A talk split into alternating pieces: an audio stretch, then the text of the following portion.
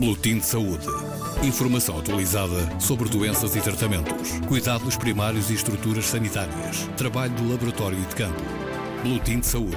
Uma edição da jornalista Paula Borges. Há 25 anos surgia na Amadora, por impulso do então delegado de saúde, António Luz, uma associação feita pela comunidade e para a comunidade, que ainda hoje faz a diferença na saúde, sobretudo dos mais vulneráveis. A Aspas manteve a sigla, embora tenha mudado de designação. Antes, Associação de Jovens Promotores da Amadora Saudável, hoje Associação de Intervenção Comunitária, Desenvolvimento e Saúde. A Aspas atua não só neste município, mas também em Sintra, sempre coordenada com vários parceiros. Ontem, num seminário no Hospital Fernando Fonseca, foi realçado o trabalho desenvolvido numa das áreas-chave, o VIH-Sida. Um quarto de século de conquistas, apesar de problemas pontuais, diz Emília Carreiras, cofundadora. Nós hoje estamos aqui, de facto, a prestar contas, prestar contas do nosso trabalho, do trabalho na área do VIH e agora também das hepatites. Nos últimos anos também uh, iniciamos intervenção na área das hepatites. Mas é, é um balanço uh, muito, muito positivo. Uh, porque muita coisa mudou, como dizia, muita coisa mudou. A medicação dos doentes mudou, a situação dos doentes, enfim, mudou. Nós recebíamos já em 98, quando começámos o projeto de apoio domiciliário, recebíamos doente, muitos doentes completamente acamados e dependentes. Hoje, felizmente, esse número é cada vez menor. Mas de facto, aqueles nossos primeiros anos de associação em que uh, investimos fortemente na, na, prevenção, naquele trabalho com os jovens, naquele trabalho liderado pelo António Luz, que hoje também estamos aqui a homenageá-lo, porque ele foi de facto o homem que teve a ideia da, da, da fundação da associação, um, é para nós um dia feliz, porque acho que, por um lado, trabalhamos com muitas pessoas e conseguimos com elas resolver e encontrar caminhos e soluções para os seus problemas, um, e com profissionais uh, sentimos algum orgulho também do trabalho desenvolvido e do caminho que percorremos, com coisas muito boas, com muitas dificuldades, mas essas fazem parte do percurso. E uma resposta sempre também muito a partir da, da comunidade e dos elementos da comunidade, não é? Foi assim desde o princípio? Foi, exatamente. Nós começámos, eh, aliás, Aspas tem uh, os técnicos, enfim, e os jovens que constituíram a associação faziam já parte de um projeto interinstitucional que na altura era apoiado pela Direção-Geral de Saúde e pela Câmara Municipal da Amadora e pela Saúde, pela Saúde Pública em particular e, e pelo Centro de Saúde da Repelera mas foi sempre a partir da comunidade uh, e com a comunidade que nós, que nós trabalhamos. Mesmo quando, a partir de 98, iniciámos um trabalho uh, mais profissionalizado, porque assim o apoio domiciliário exigia de pessoas profissionais, profissionais a tempo inteiro, porque antes era sempre, foi sempre um trabalho voluntário. Mesmo nessa altura, ehm, nós penso que temos conseguido manter uh, o estar na comunidade, sempre tivemos trabalhadores também da própria comunidade, sempre tentámos com os líderes das diferentes comunidades. Ir ao encontro, conhecer, eh, enfim, os, as situações e os problemas das pessoas também foram mudando ao longo dos tempos, embora a situação de exclusão social em que a maioria das pessoas se situa com quem nós trabalhamos, destas comunidades mais pobres, eh, que residem na Amadora e em Sintra, enfim, continua a ser o mesmo desafio. Eh, uma, são comunidades de, realmente multiculturais, não é? Uh, Amadora e Sintra são talvez dois dos conselhos com maior diversidade étnica e cultural e linguística. Exato, exato. São dois municípios onde esta diversidade um, eh, inclui uma grande, grande uh, percentagem de pessoas oriundas da África subsaariana origem, muitos deles nascidos em Portugal já, mas cuja origem é da África subsaariana. Uh, aqui os, os cabo-verdianos e os guineenses representam a, a, maior fatia nos dois municípios. Uh, e foi, aliás, foi com a comunidade cabo-verdiana que nós começámos a trabalhar, porque na altura era a maioria, eh, a maior comunidade na Amadora. Uh, embora haja já hoje, hoje há outras comunidades, já há outras pessoas oriundas de outros países, mas estes continuam a ser os dois mais significativos já disse que muito mudou, não é? As, as pessoas estavam muito mais doentes eh, quando, quando procuravam a vossa ajuda. Um, o, o, tratamento, essa foi uma grande diferença, não é? O acesso ao tratamento uh, e o conhecimento que as pessoas têm também uh, daquilo a que podem ter acesso para uh, melhorar o seu estado de saúde. Sim, muita coisa mudou, particularmente a medicação. A, terapeuta, a terapêutica, de facto, tem sido aqui um fator decisivo uh, o aumentar do conhecimento, este trabalho de prevenção permanente que todas as organizações, não, não é, não, nós não somos exclusivas, mas todas as organizações tentam fazer junto desta população mais vulnerável, também tem contribuído para aumentar aqui um pouco a literacia. Uh, hoje deparamos com problemas pouco diferentes. Uh, há uh, pessoas idosas com múltiplas patologias. Um, há pessoas, enfim, decorrentes da doença ou não, com problemas demenciais, problemas do foro psicológico e psiquiátrico, que hoje exigem outras respostas.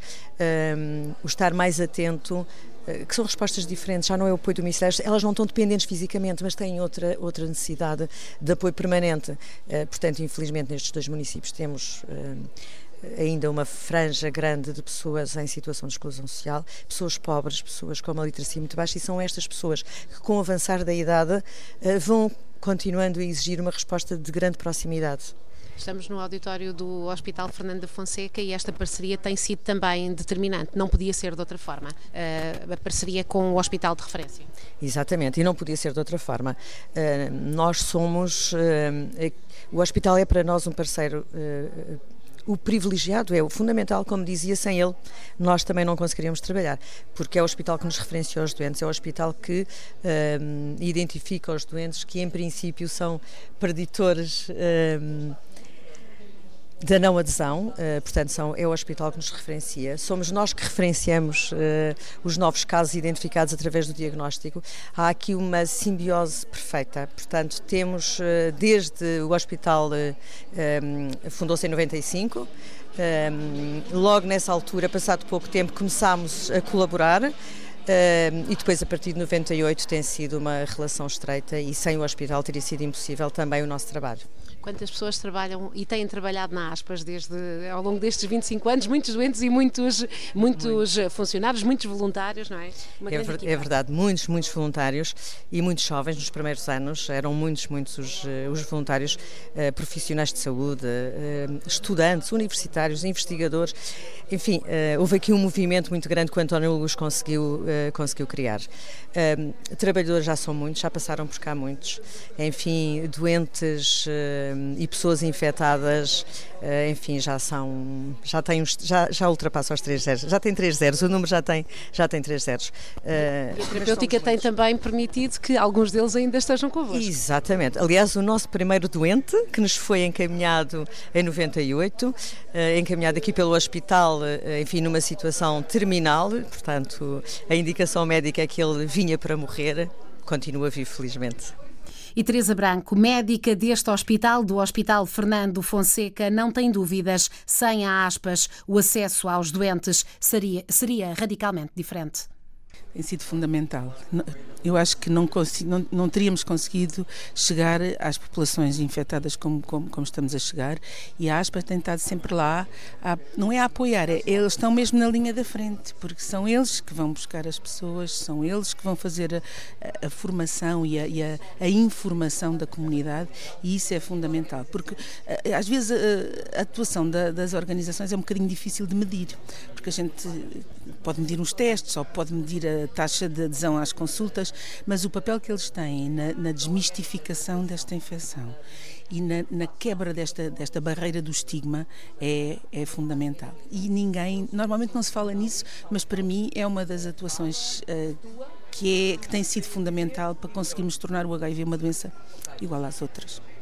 Mas ainda não é, sendo que entre, é. sobretudo entre estas, estas populações mais carenciadas, mais vulneráveis, uh, o estigma ainda é muito forte. O estigma é muito forte e, e não, vai, não, não vai acabar assim de um momento para o outro. Isto são, é, é, à medida das, que vamos tendo novas gerações, eu acho que aos poucos vamos conseguindo uh, realmente ultrapassar esse estigma, mas vai ser, vai dar ainda muito trabalho, ainda temos muito para fazer. O panorama da, da epidemia tem uh, mudado bastante ao longo destes 25 anos. As populações afetadas, a terapêutica, tudo tem, tem sofrido grandes alterações. Sim, estamos, estamos de longe melhor do que estávamos há 20 anos ou 25 anos atrás. Uh, realmente, do ponto de vista da terapêutica, do ponto de vista de prognóstico da doença, no fundo, a esperança média de vida das pessoas infectadas realmente cada vez se aproxima mais das pessoas que não têm nada e qualquer dia até ultrapassa porque são melhor seguidos do que as pessoas da população em geral.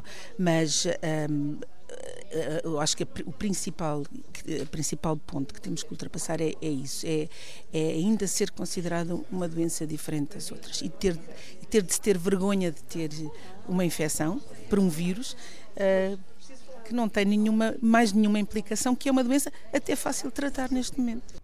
Kamal Mancinho, médico de referência na área do VIH-Sida, conhece bem o trabalho da Aspas e destaca o que tem feito, sobretudo, a estabelecer pontes com os doentes.